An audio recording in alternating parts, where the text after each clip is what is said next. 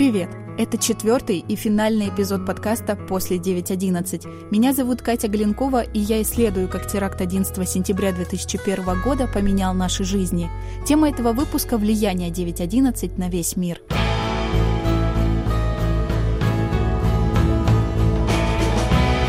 Разговаривают ли про теракт на уроках американской истории? Как выглядит город на следующий день после трагедии? И можно ли сказать, что войны в Ираке и Афганистане – это следствие 11 сентября?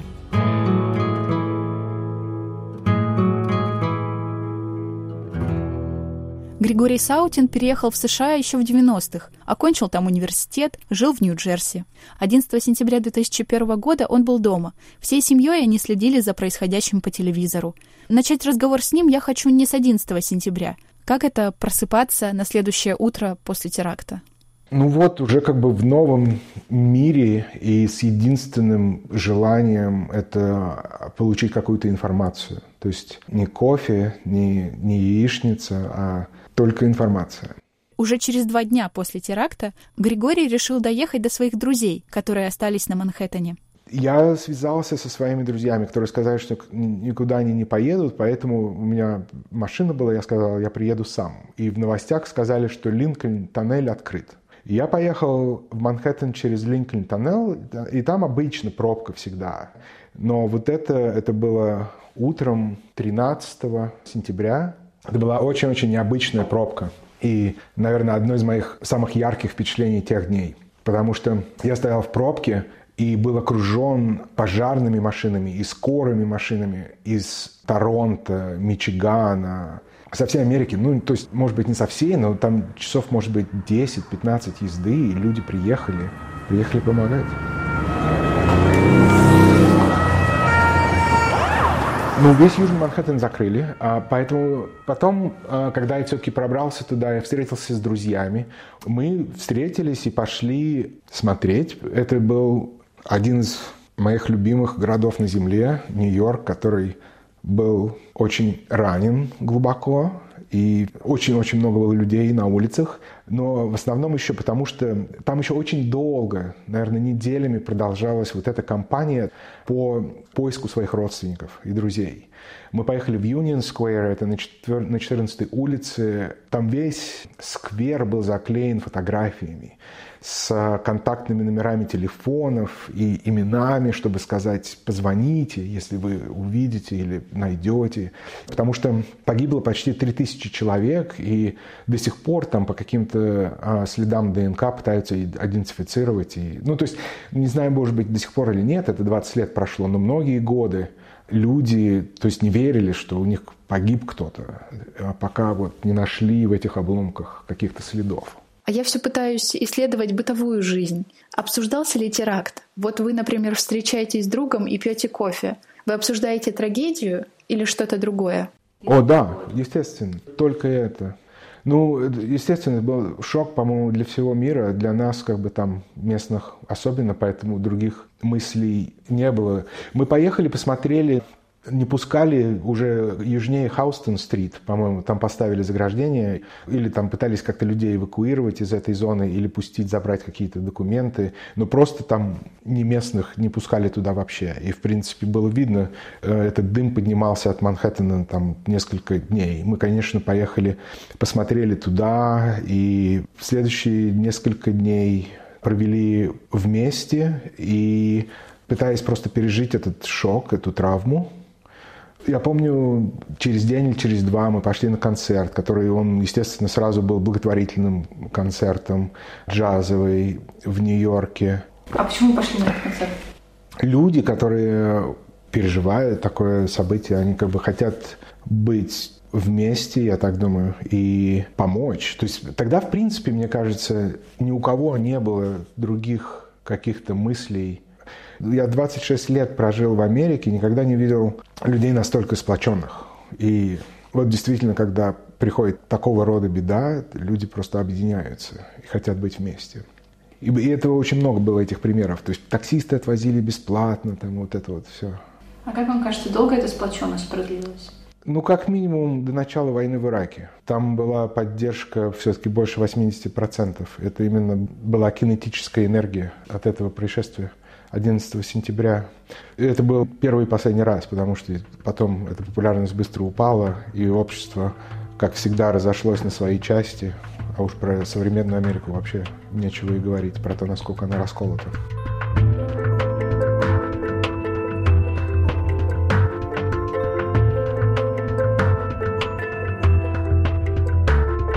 Война в Ираке началась в марте 2003 а военная операция против движения «Талибан» началась вечером 7 октября 2001 года.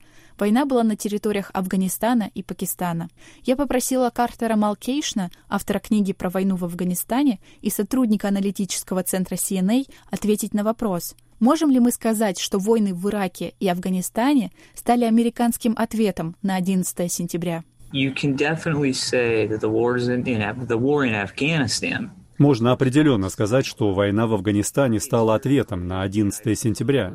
Совершенно очевидно, что Соединенные Штаты были обеспокоены этим нападением.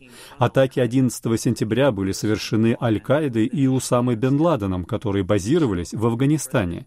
Поэтому президент Буш, его команда и большинство американцев сочли необходимым устранить эту угрозу. По этой причине мы отправились в Афганистан, чтобы вытеснить Аль-Каиду в Пакистан и другие регионы. Все это было во многом связано с тем, что произошло 11 сентября, и трудно преуменьшить возникшие страх и беспокойство у американского народа из-за того, что, как оказалось, террористы были готовы к массовым убийствам американцев в самих Соединенных Штатах, а также из-за того, что они могут использовать для этого любые средства. И я думаю, что такие же опасения распространились по всему миру. Война в Ираке немного другой вопрос. Она связана с терактами 11 сентября, если оценивать страх перед терроризмом, а также мысль о том, что террористы могут находиться в Ираке, и они при поддержке Ирака или Саддама Хусейна могут предоставить какую-то помощь или спонсорство Аль-Каиде. Вероятно, без этого США не вторглись бы в Ирак. Сейчас еще трудно сказать, насколько эти войны повлияли на нас, потому что исторически мы все еще очень близки к этому событию. Трудно увидеть, что изменилось в Америке, но я думаю, вы можете ясно видеть, что атаки 11 сентября заставили американцев по-другому взглянуть на терроризм. В 1980-е годы это была проблема, которая вызывала гнев или раздражение, но не была еще реальной угрозой для жизней тысяч американцев. 11 сентября изменило это. После тех событий мы рассматриваем терроризм как серьезную угрозу, возможно, даже большую, чем угрозы со стороны других держав. Возникли беспокойство и готовность тратить деньги на подавление этой угрозы.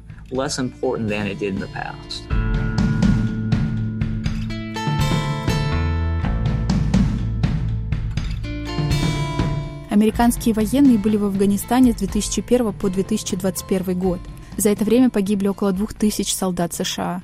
В Афганистане, по некоторым данным, были убиты более 90 тысяч гражданских лиц. Война в Ираке продолжалась с 2003 по 2011 год. Были убиты почти 5 тысяч военнослужащих США и их союзников и более 100 тысяч мирных жителей Ирака.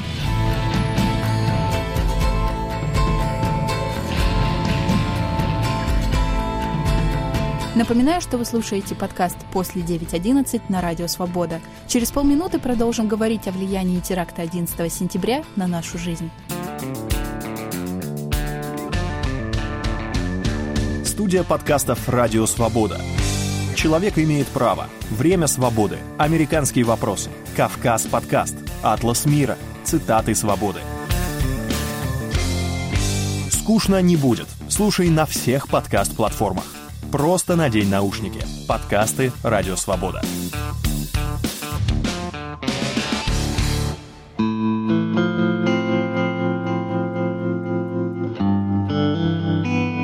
Продолжаем разговор о последствиях 11 сентября 2001 года. У микрофона Катя Галенкова. У Григория, чей голос вы слышали в самом начале, есть дочь. Она родилась в январе 2001 года. Спрашиваю, как ему кажется, оказало ли 11 сентября какое-то влияние на ее жизнь? Она, конечно, выросла с этим историческим фактом, что Америку атаковали, и вообще началась, как ее тогда назвал Буш, новая война с невидимым врагом. Которая, в общем-то, до сих пор продолжается. Это самая длинная война э, со Второй мировой, потому что вот, да, дочери было 9 месяцев, в Афганистан ввели войска буквально через месяц после 11 сентября, Ирак случился через 6 месяцев, и с тех пор это продолжается, поэтому для нее это норма жизни. Она как бы выросла с этим, да, такой послевоенный, можно сказать, ребенок после атаки, и который вырос во всем в этом. То есть для нее какие-то там дроны в Ираке, это вот каждодневные новости всей ее жизни.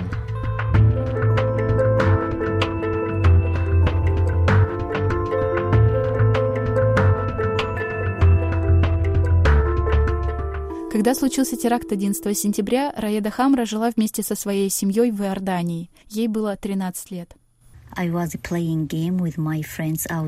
Мы с друзьями играли на улице в тот день, когда случился теракт. Я зашла в дом, чтобы что-то взять, и увидела, как вся моя семья смотрела про эти ужасные события в прямом эфире по телевизору. Все были в шоке. Сначала я подумала, что это фильм, а потом поняла, что это не так. После событий 11 сентября я слышала от своих родственников в Соединенных Штатах Америки, что многие вещи изменились по соображениям безопасности. Тогда получить визу для посещения моей семьи там стало намного сложнее. Я до сих пор это помню. I still remember that. Уже во взрослом возрасте Раеда переехала в Америку. Мне было очень важно узнать, сталкивалась ли она с дискриминацией. With the sad memory of September 11 passed by, Несмотря на печальные воспоминания о случившемся 11 сентября, я все еще чувствую, что существует путаница между концепциями ислама и терроризма. Иногда эта неразбериха используется на многих местных американских каналах и самими американцами. Я мусульманка, носящая хиджаб, и я женщина. Я подвергалась преследованию, дискриминации со стороны общества. Здесь, в Америке, например, меня иногда обзывали и навешивали неприятные ярлыки. Это заставляло чувствовать себя в небезопасности. Иногда мне кажется, что меня в чем-то обвиняют, и я всегда должна быть готова защищать себя, свою религию, свои ценности.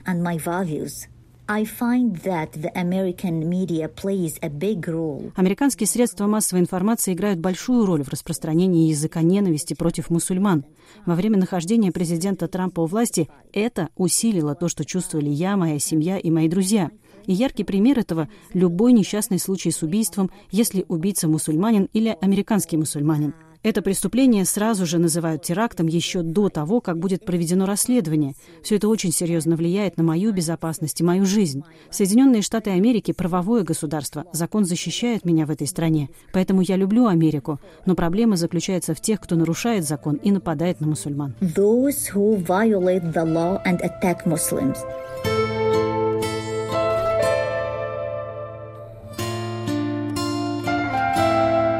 Говоря о теракте в Нью-Йорке, люди чаще всего, да и я тоже, имеют в виду трагические события 2001 года.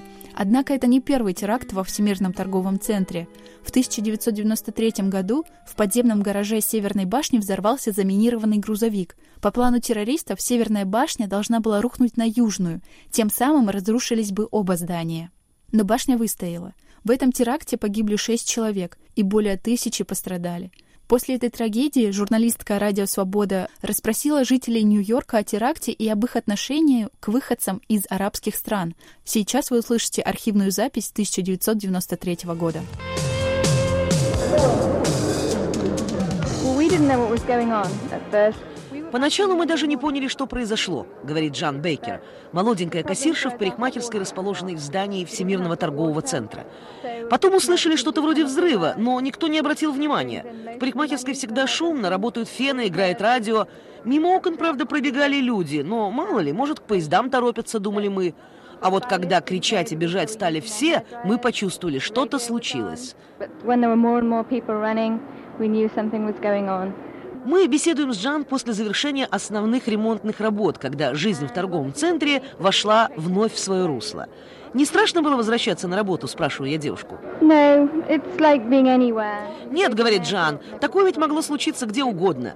Меры предосторожности приняты, нас сейчас охраняют лучше, чем раньше. Так что все в порядке, жизнь продолжается. Джан, то, что произошло здесь, изменило как-то ваше отношение к иммигрантам из арабских стран? Знаете, рядом с нашим зданием много арабских лавочек, магазинов. Они так же пострадали, как и мы, говорит девушка. Я, например, живу в Джерси-Сити, в одном квартале от мечети, о которой так так много пишут в газетах. Арабов там, как вы понимаете, много. Но это такие же люди, обычные американцы. Энтони Картер работает поваром в одном из ресторанов торгового центра. Во время взрыва он, как и Джан, тоже был здесь. Я жил в Лондоне почти 8 лет, смеется Энтони, так что к террористическим акциям привык. Там все время что-то взрывают. Страшно, конечно, вдруг взрыв, ничего не понимаешь, сначала все качается. У меня к арабам особое отношение, я никогда не воспринимал их как американцев. А все эти истории с заложниками, мне даже трудно выразить, что я чувствую по отношению к ним. Фанатики они, вот что я вам скажу. Они же невинных людей убивают. Я согласен с теми, кто требует смертной казни террористам, которые устроили этот взрыв. Некоторые люди всегда предпочитают кого-то ненавидеть, сказал мне итальянец Ральф Папалия, менеджер винного магазина, расположенного в здании Всемирного торгового центра. Кто-то всегда ненавидит евреев, кто-то итальянцев, а кто-то ирландцев. К сожалению, это встречается во всех странах. Лично мое отношение к арабам не изменилось. Ральф Папалия познакомил меня с одним из своих продавцов, мусульманином Саидом, который работает у него уже несколько лет. «Как я теперь к нему отношусь?» – переспросил меня Ральф. Ральф. Как к Саиду. Он Саид, вот и все. По поводу арабов мы с ним постоянно обмениваемся шутками. Есть мафия, сказал Ральф, и есть итальянцы. Нельзя же обвинять всех итальянцев за то, что делает мафия. Нельзя. Рая Вайль, Радио Свобода, Всемирный торговый центр, Манхэттен. Look at the average person, speak to the man только что слышали репортаж после теракта в Нью-Йорке в 1993 году. Когда случается такая трагедия, в обществе часто поднимается дискуссия, что важнее, свобода или безопасность. Григорий Саутин рассказывает, какими были его рассуждения на эту тему. Вдруг стало ясно, что несмотря на всю вот эту современную разведку и 10 линий защиты между Америкой и остальным миром с самыми современными космическими спутниками и фотографиями там мячиков для гольфа из космоса и всего прочего, все равно всегда есть возможность, что кто-то тебя атакует, причем с такой силой и изнутри. То есть вот эти вот все фильмы футуристические, из жанра фантастики, они стали какой-то реальностью. Ну и потом я работал консультантом в Нью-Йорке, я очень много летал. И это, наверное, самая ощутимая перемена во всем мире с тех пор. Хотя здесь, в Европе, конечно, до сих пор они попроще к этому относятся, но в Америке просто поменялись все условия перелета и вообще условия того, что тебя пустят в самолет. До этого можно было там приходить босиком непосредственно к самолету, забыв свои документы дома и под честное слово, что ты Джон Смит, тебя пускали в самолет, и ты куда-нибудь летел в свой Кливленд из Нью-Йорка. После 11 сентября это просто не существует. То есть теперь это строжайший контроль за тем, кто летит, куда летит, и, естественно, сама процедура прохождения осмотра перед посадкой в самолет, если вы были когда-то в США, там вообще никаких компромиссов, ты должен там весь раздеться, снять свою обувь.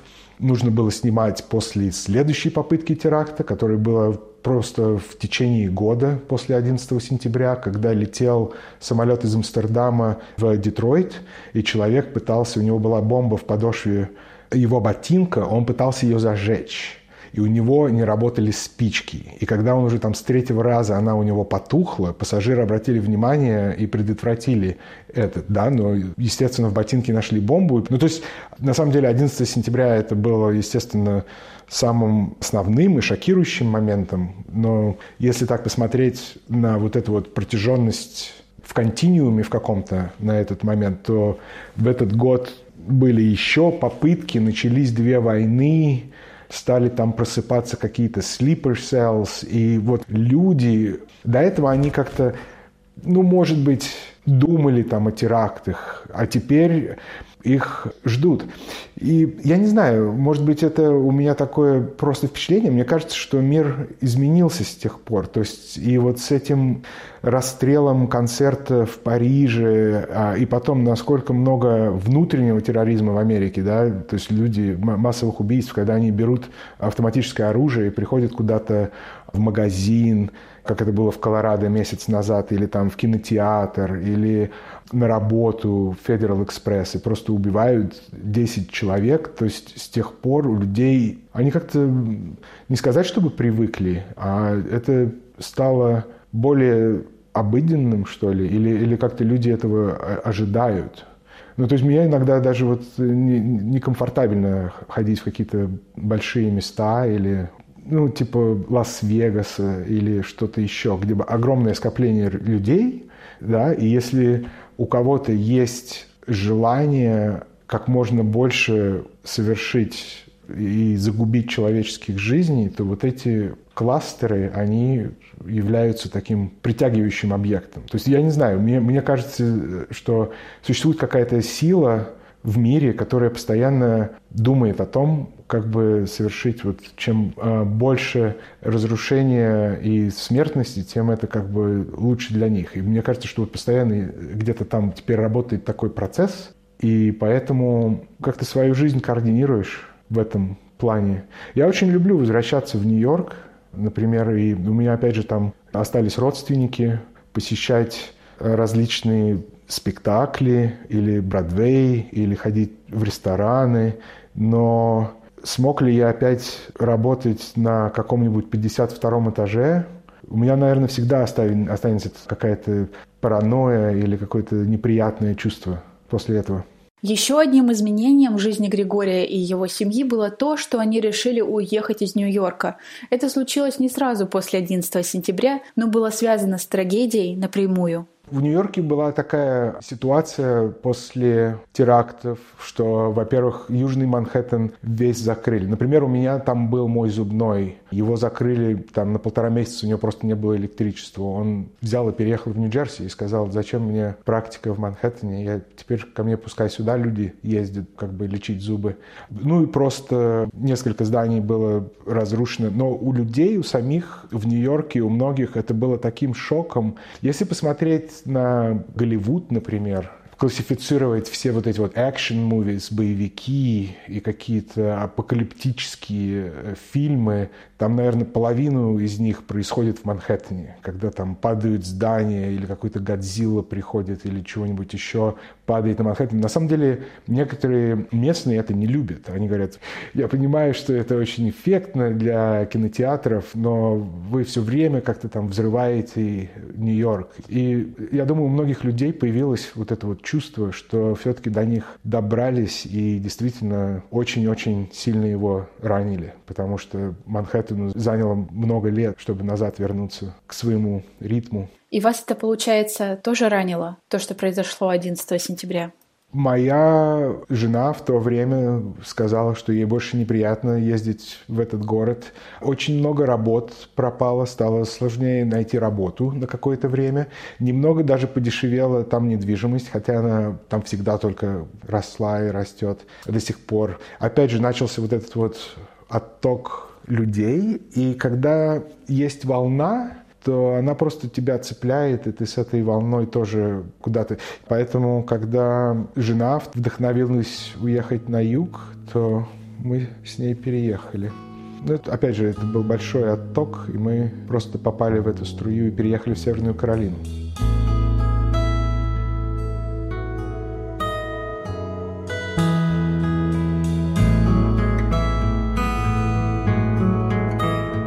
Патрисией мы познакомились в керамической мастерской. Я пришла учиться делать чашки и кружки на гончарном круге. В какой-то момент, когда она спросила, чем я занимаюсь, я рассказала про этот подкаст, который вы сейчас слушаете.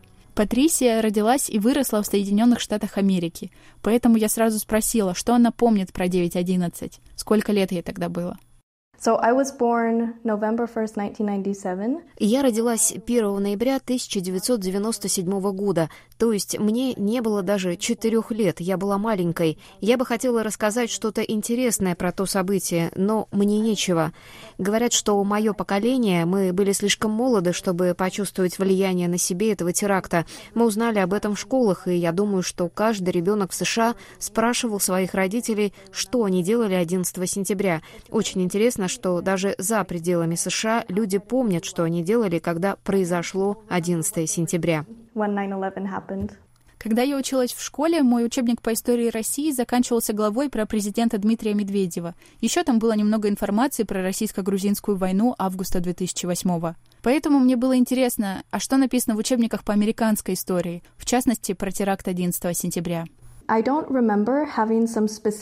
Я не помню, чтобы проводилось какое-то конкретное школьное мероприятие по этому поводу, но нам точно рассказывали об этом на уроках истории, и не один раз. Правда, не было уроков конкретно о 9.11, но на уроке американской истории мы читали про теракт 11 сентября, Аль-Каиду и Саддама Хусейна. Этот человек, который отвечал за теракт, был убит, когда президентом был Барак Обама. И каждое 11 сентября мы говорили про 9.11 в школе, просто Просто в классе в течение пяти минут вспоминали об этом. Каждый сентябрь вы думаете о 9.11. Это не то, о чем вы забываете. Даже для тех из нас, кто, как и я, были маленькими, когда это случилось, у нас нет такого своего опыта в тот день, но 11 сентября все еще в нашей памяти. Like у тебя есть какие-то планы на 11 сентября в этом году? Сходить в музей или посмотреть документальное кино, например? Я точно вспомню про 9.11, если увижу заголовок. Скорее всего, увижу это где-то в Фейсбуке. Например, кто-то перепостит статью о 9.11, и я прочитаю ее в течение трех минут. Может, еще из-за этого интервью я прочитаю две или три статьи, вот и все. Я, наверное, не буду говорить об этом ни с семьей, ни с кем-либо еще, потому что большинство людей в моей семье такие же, как и я, и нам нечего сказать интересного. Мы просто говорим, ну, это случилось.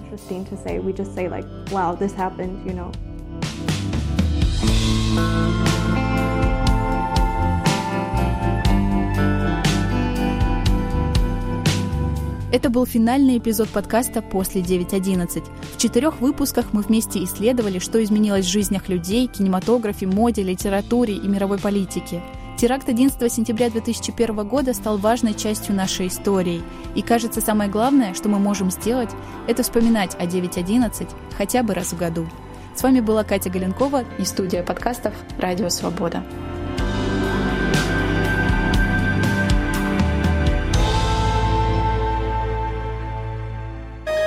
Студия подкастов «Радио Свобода».